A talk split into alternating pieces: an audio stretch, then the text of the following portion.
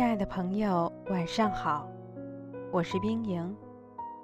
今天是二零二一年十一月二十四日，欢迎您收听《美文美曲》第两千五百五十期节目。今天，冰莹继续为大家朗读龙应台的《天长地久》。给美军的信十八，大远行。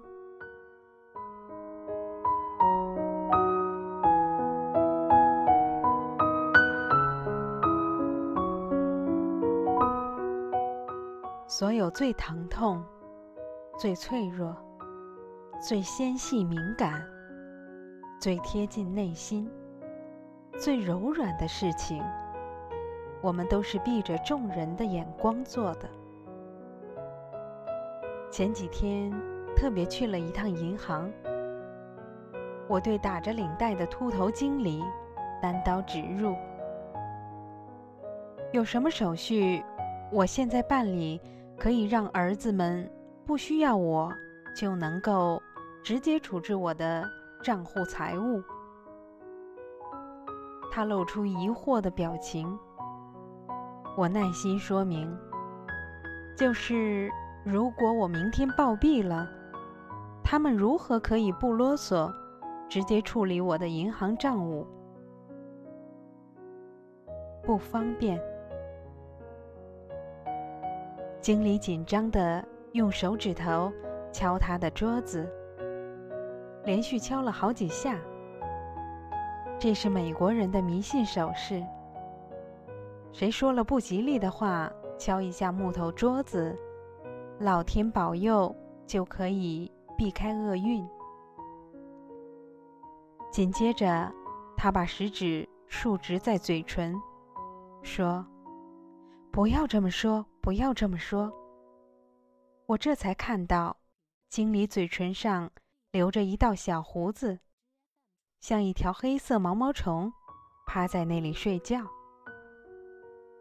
接下来的将近半小时的讨论中，他敲桌子敲了好几次。这个谈话很明显的让他浑身不适应。每次我说到我死后，他就纠正我。当你不方便时，结论就是儿子已经被加入了我的账号共同拥有人名单内。所以当我不方便时，他们只要知道密码，就可以直接处置。站起来要说再见时，他露出。欲言又止的神情，我觉得蹊跷，问他：“还有问题？”动作快。他犹豫了半天，终于下了决心说：“我不该说的，但是是这样，因为你是名人，我们一看到报纸说你不方便了，就会立刻冻结账户。”他停住，只是看着我。我脑子转了几转，说：“你的意思是，我的儿子动作要快，在报纸披露我的死讯之，就……”他尴尬的快晕倒，支支吾吾，嘿嘿嘿了几下。回到家里。兴冲冲跟安德烈和菲利普视讯，详细的过程说了，然后谆谆告诫：银行若是冻结了账户，你们可就麻烦了，所以你们动作要快。菲利普说：“哎呦，谈这种事，我不要听。”安德烈用福尔摩斯的冷静声调。边想边说：“妈，我有没有听错？你的意思是，要我们在你死掉的消息传出去之前，赶快去把你的银行账户里的存款取走？”我高兴地说：“你好聪明！对呀，存款虽然不多，手续麻烦很大。我的意思就是。”不要等到报纸都说我死了，你们在之前就去取款，留百分之十缴遗产税。如果等到银行冻结了账户，你们就还要飞到亚洲来处理。你们中文又烂，到时候没完没了。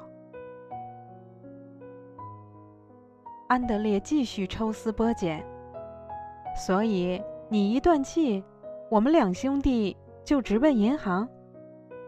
我已经听出他的意思，惊悚画面也出来了。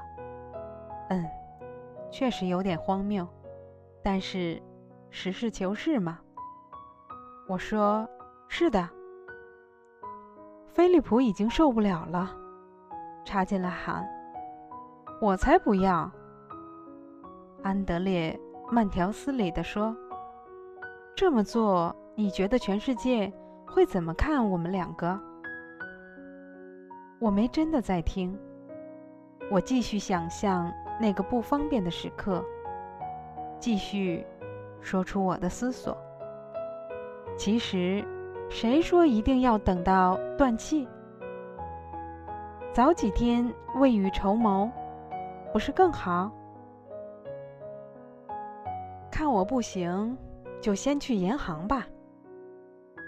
妈，安德烈大声打断我说：“如果我们照你的指示去做，整个华人世界会认为你是非自然死亡，而且我和菲利普有嫌疑。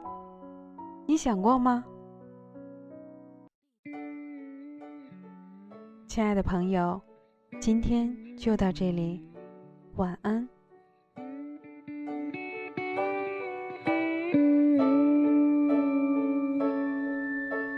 Lying here tonight with you here by my side. God, I wish that this could last forever.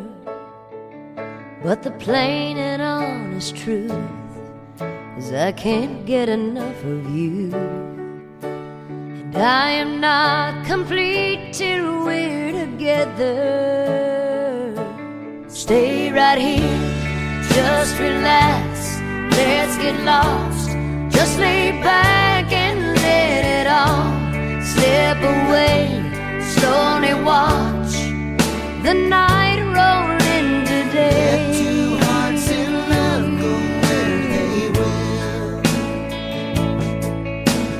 Time may fly, but love be still.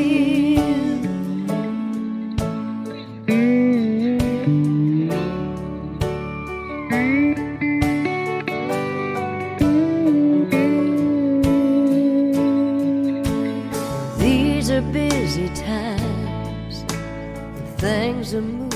So hold me now, kiss me soft and tender.